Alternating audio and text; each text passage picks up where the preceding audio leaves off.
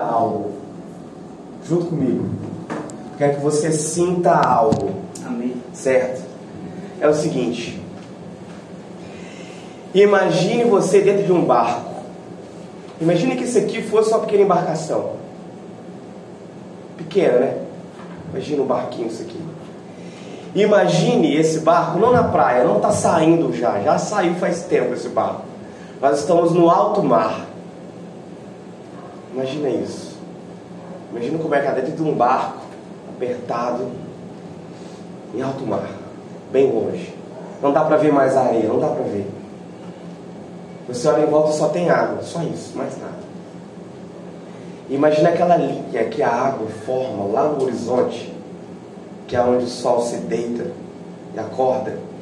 E aí lá no fundo, naquela linha viva, imagina os laranjas que tem, os magentas que tem lá, e o, a linha do horizonte do mar azul, aquele azul de oceano, fazendo aquela linha fina. E aí do nada começa a se levantar uma montanha, uma gigante montanha, um volume de mar gigantesco, um tanto de água assim infinito, sabe? E subindo, subindo, subindo, e não para de subir mais. Você olha, caraca, não dá mais para ver o limite dessa montanha, encontrando o céu, e o barco começa a virar para cima, assim, a, a proa do navio começa a levantar, levantar, levantar, e você vê desfiladeiros, penhascos de água, e abismos, e o mar revolto, e o laranja já foi embora, não tem mais. Fica tudo escuro, cor de chumbo, um cinza, noite, e você não vê mais o limite entre água escura e a noite escura, e as densas trevas tomam tudo, dá para ver mais nada, só o medo, e você olha para o lado e sente o cheiro do medo dos irmãos. Sabe quando você está no avião e percebe que todo mundo sentiu medo, mesmo que ninguém falou nada? Aquele silêncio é diferente do silêncio atrás. Ninguém conversa muito no avião, né? Mas o silêncio, você sente o cheiro. O silêncio traz uma notícia assim: estamos todos em perigo. Aí você olha para um aeromoço, para alguém que pode dar uma segurança. Alguém lendo um livro fingindo que está tudo bem. Já que sou eu esse cara. Mas nesse barco não tem como fingir mais. Você olha, está todo mundo assim. Não tem aeromoço aqui. Tá todo mundo mal. E tem gente aqui, sabe, de todo tipo. Tem marinheiro, tem gente experiente, gente que manja de mar, gente que nunca foi no mar. E todos estão com o mesmo olhar, o mesmo silêncio, tipo de pavor, de pânico. Falta ar. E você olha o que, que vai acontecer aqui. Imagina isso. Imagine nós dentro desse, dessa experiência. Terrível. Terrível. Pânico. Vácuo, vazio. A sensação de tragédia ainda não vivida, mas ali na frente, o abismo logo ali. Imagina isso. Meus irmãos, é exatamente isso que um grupo de discípulos viveu com Jesus Cristo. Escute esse texto. Quando Jesus subiu a barca, os discípulos o seguiram. Inevitavelmente levantou-se uma tempestade no lago, que as ondas cobriam a embarcação. Enquanto isso, Jesus continuava dormindo. Ele não fazia nada. Ele cochilava. Aproximando-se, desesperaram, dizendo: Senhor, salva-nos! Nós estamos afundando, estamos perecendo. E o Senhor acorda aos gritos, aos berros. Aquele barco também afogado, embebecido de medo e desespero. Uma coisa já tinha os afogado, a falta de esperança já tinha arrancado o ar antes da água chegar. E aí o Senhor diz assim: Por que vocês estão assustados? É isso? É só isso? Por que vocês estão assustados?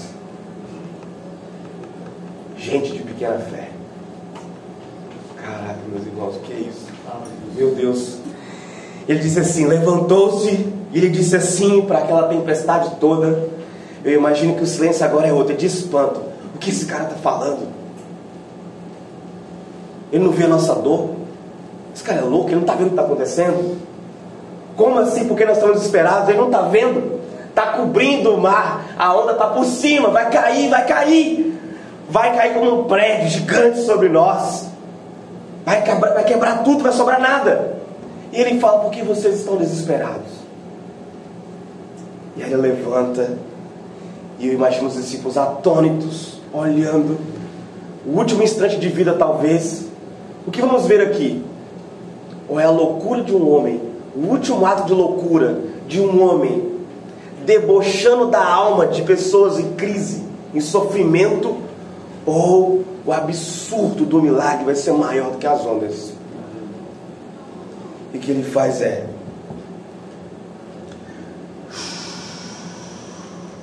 para o mar. E o mar se deita. A linha forma de novo no horizonte. Um outro laranja se forma. É o nosso Senhor, meus irmãos. Aleluia. E os homens diziam assombrados, mais assombrados com ele do que com as ondas, porque as ondas o obedecem.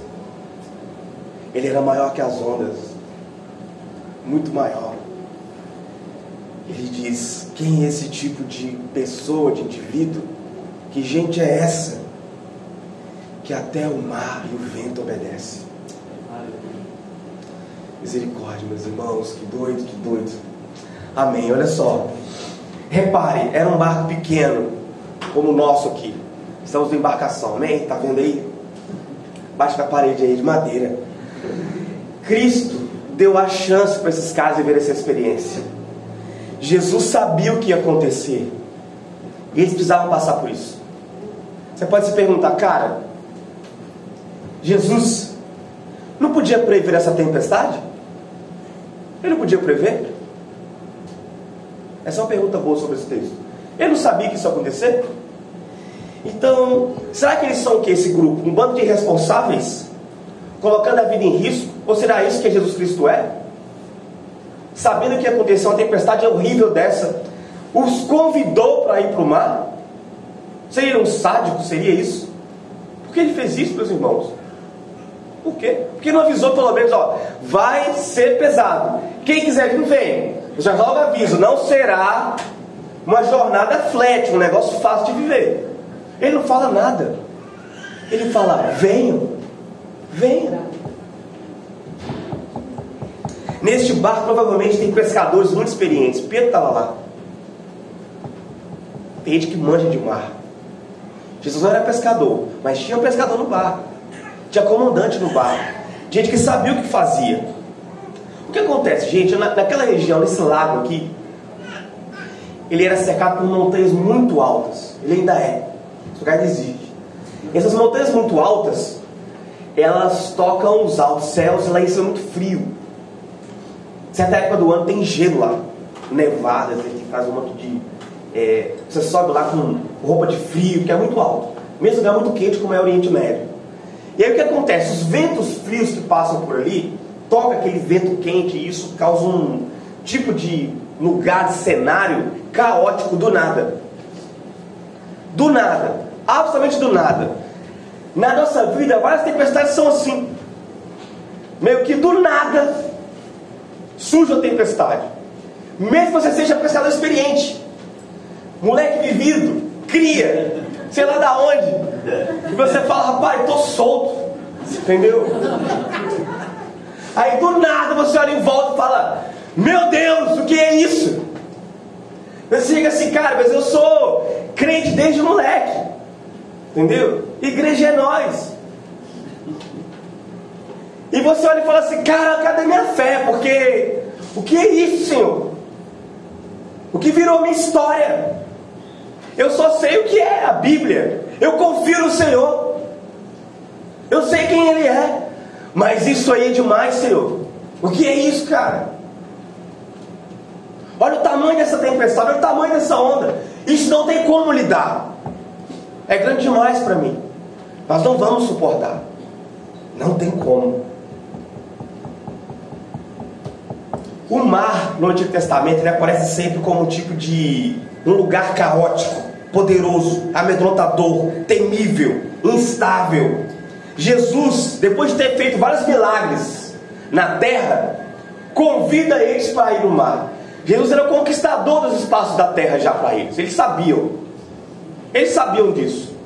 Tinha poder sobre os corpos, os curava, mudava as coisas, mandava uma árvore secada, secava. Eles sabiam quem ele era.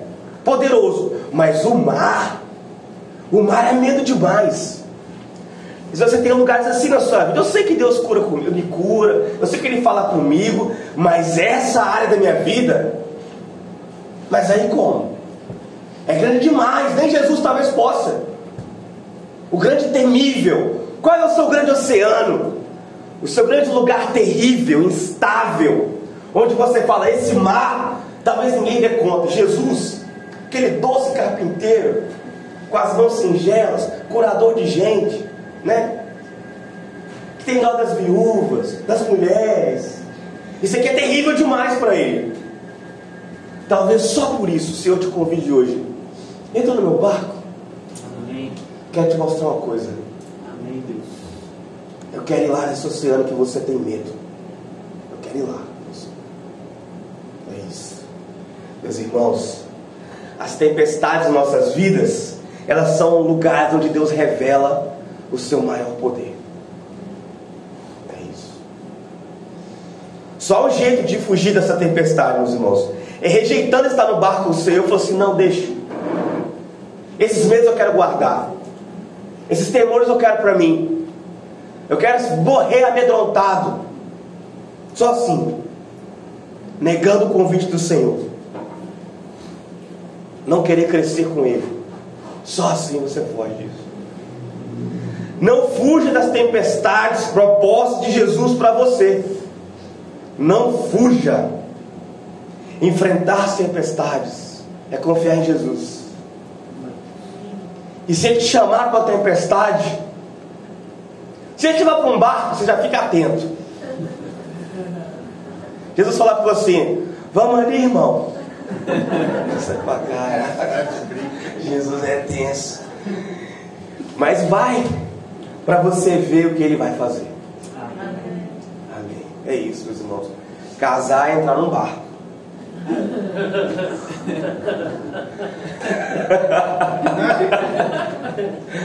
Rio, né, irmão? A onda é grande. Começar um empreendimento novo é entrar no barco. Missões é morar em barco. Entendeu? É muita onda, tem que ter uma prancha boa. Entende? Viver, meus irmãos, viver é navegar. Navegar. Viver com Cristo é isso. Amém? Amém. Escute isso. Entraram em navios pelo mar, comerciando pela extensão do oceano. Contemplavam as obras de Deus, suas maravilhas em alto mar mandou levantar-se um vento tempestuoso que inclinava as ondas e subia aos céus, descia aos abismos, o estômago revirado de enjoo, rodeava e cambaleava como bêbados, sem estabilidade alguma, e nada lhes valia de sua perícia, seu conhecimento não valia nada, e gritava ao Senhor em sua angústia, e os livrou da tribulação. Quando eles clamaram, o Senhor os livrou transformou a tempestade em uma brisa suave. Aleluia. Uma brisa muito suave. E as ondas se emudeceram. E alegraram-se com uma bonança. E Deus os conduziu ao porto desejado. Deem graças ao Senhor por sua misericórdia. Deem graças ao Senhor por suas maravilhas porque é isso que ele faz em favor dos homens. Salmo 107, meus irmãos. Do 23 ao 32. Parece que os discípulos estão agora não ouvindo mais os salmos, eles conheciam esses salmos. Eles já tinham escutado isso. Os judeus cantavam esse salmo que eu acabei de ler. Deus nos deu a chance de viver, de sentir o calor do sol, sentir o medo por dentro, o corpo tremulando, ver o tamanho da onda, a textura da água, sentir o cheiro da morte, tocar assim. Estou aqui, hein? Cheguei. E ver o Senhor acordar. Mas eu também estou aqui. O Senhor não quer que você cante sobre as tempestades dos apóstolos. Você vai viver as suas próprias tempestades. E o Senhor vai estar lá, meu irmão. Amém. O Senhor vai estar lá com você no seu barco. Amém. O Senhor está aqui nesse barco. Amém? Amém. O nome desse barco é Trindade. E o Senhor está nele. Amém, meus irmãos. Por que eles deveriam ter fé? O Senhor pergunta: vocês não têm fé? Mas por que eles deveriam ter fé? Fé no quê? Olha só, não seria normal ter medo e pavor num lugar como esse? Absolutamente normal? Seria normal?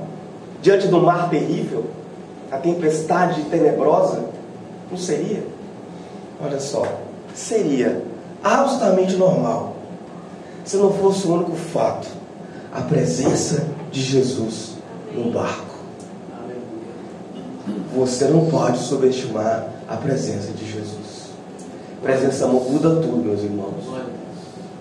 A minha casa é uma quando a minha esposa está lá, é outra quando ela não está. Eu sou outra pessoa longe dela. Eu olho ao redor e não encontro, falta algo. Às ela está em casa, não está fazendo nada, está dormindo. Sabe? Quando ela está em casa dormindo, é ótimo. Presença muda tudo. Minha filha sempre confere se nós estamos no lugar que nós estamos. Ela sempre fala assim, tá brincando, nada, ela para. Papai, tô aqui, hein? Você, tá aí? Ela fala, sim, filho, estou aqui. Ah, porque eu tô aqui também. Eu falei, que ótimo, filho, estamos todos aqui. Maravilhoso.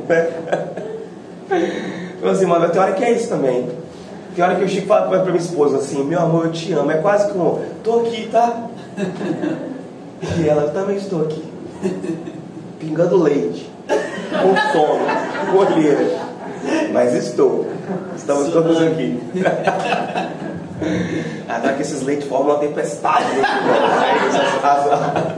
As, mães sabem. Meus irmãos, por que eles deveriam ter fé? Deveriam ter fé porque Jesus estava lá. Presença é isso.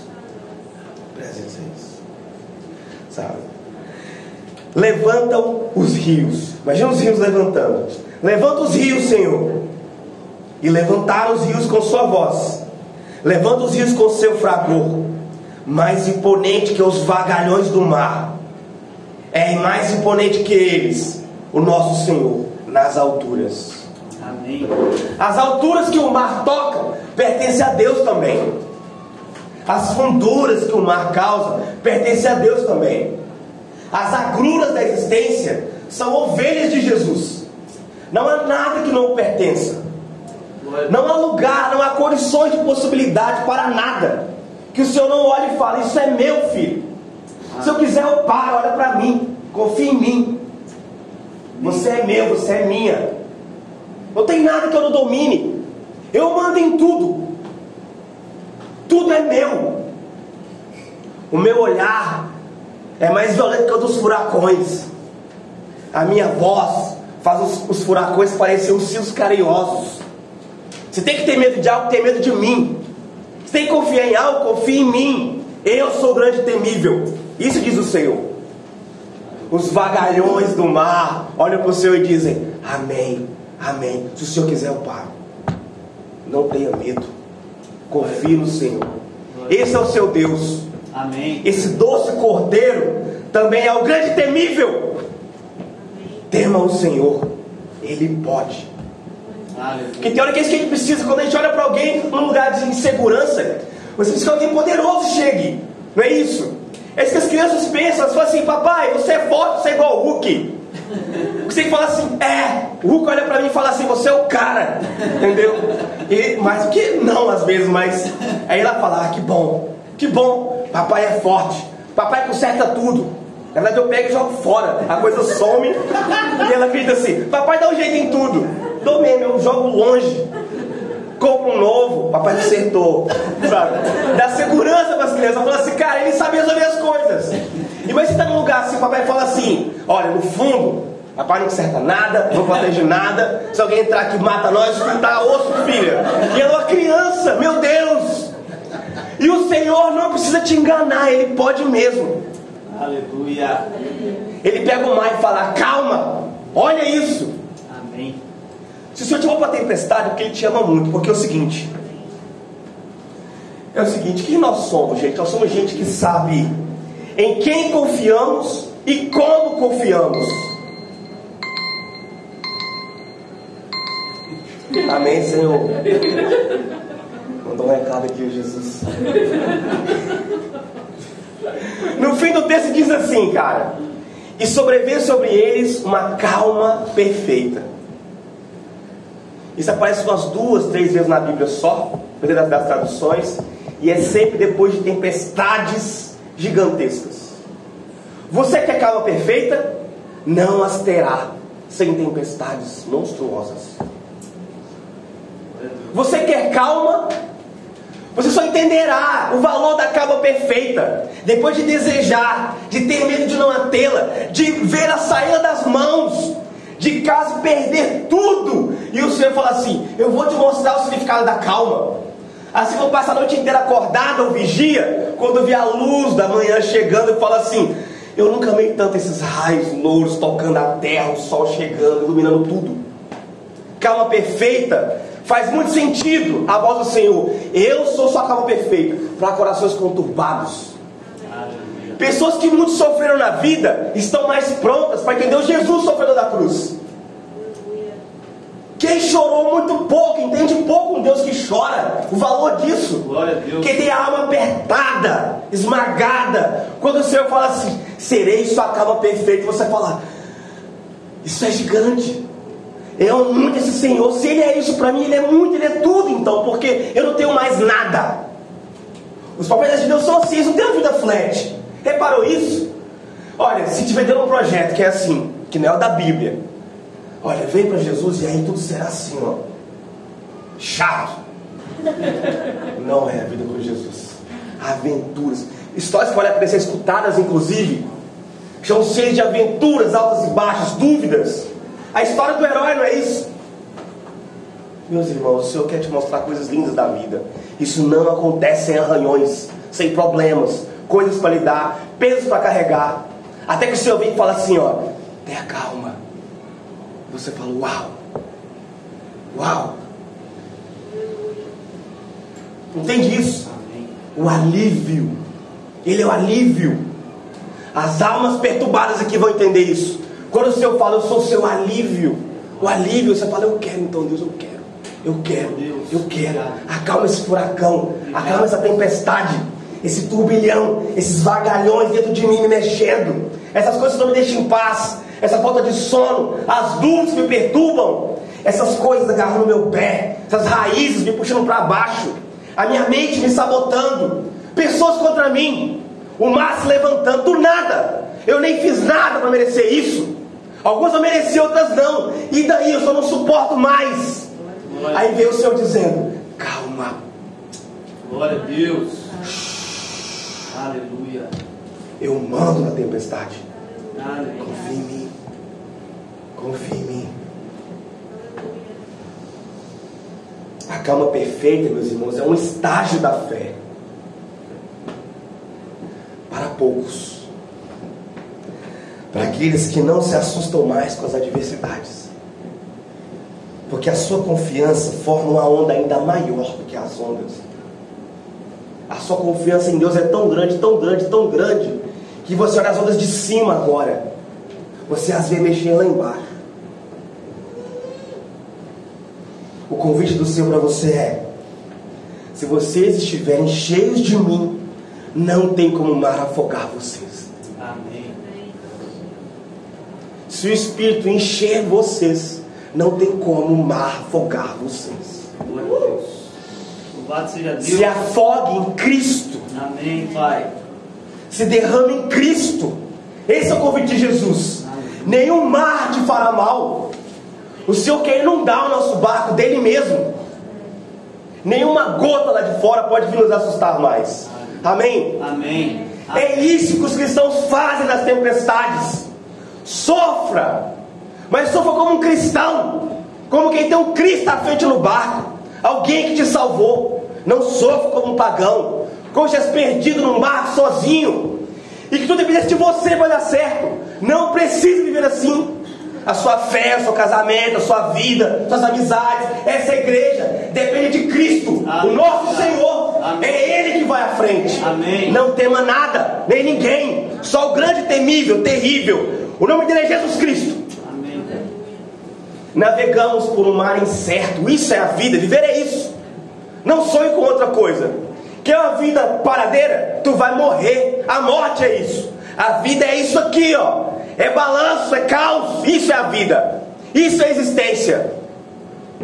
Não tem como ser de outra maneira. Então o que você precisa para viver bem é de Jesus Cristo. Amém. Todos os barcos estão afundando, não tem lugar para ir. O caos é para todo mundo. Ou você tem o Senhor, ou não tem nada. Nada. Nada. Navegamos por um mar incerto. As tempestades se amontoam. A morte faz cortejo pelas ruas. E os santos? O que os santos fazem nesse dia? O que os santos fazem numa época como essa? Ah, eu vou te dizer. Ah, os santos. Eles oram. Eles oram. Eles cantam mais alto que os trovões. Cada um em seu barco ergue um altar. Eles ficam mais brilhantes que os raios da tempestade. Eles ficam mais brilhantes que tudo. A tempestade olha e os respeita. Eles já morreram uma vez. É isso que os santos são. O mar já afogou seus medos, um outro mar. O batismo afogou nossos medos. Glória a Deus. Nós já morremos uma vez. Glória a Jesus. Eles entram no nevoeiro mais sombrio, com uma única preocupação: Senhor, tu estás comigo? Eles entram nas densas trevas da vida e só tem uma pergunta no coração: Senhor, o Senhor está comigo? Meus irmãos, olha só. Talvez sua vida esteja cheia de tempestade. E a vida é isso mesmo, deu errado não, tá? Era esse o projeto. Nossa pergunta é: Senhor, o Senhor está aqui? O Senhor está aqui? Meus irmãos, fiquem de pé.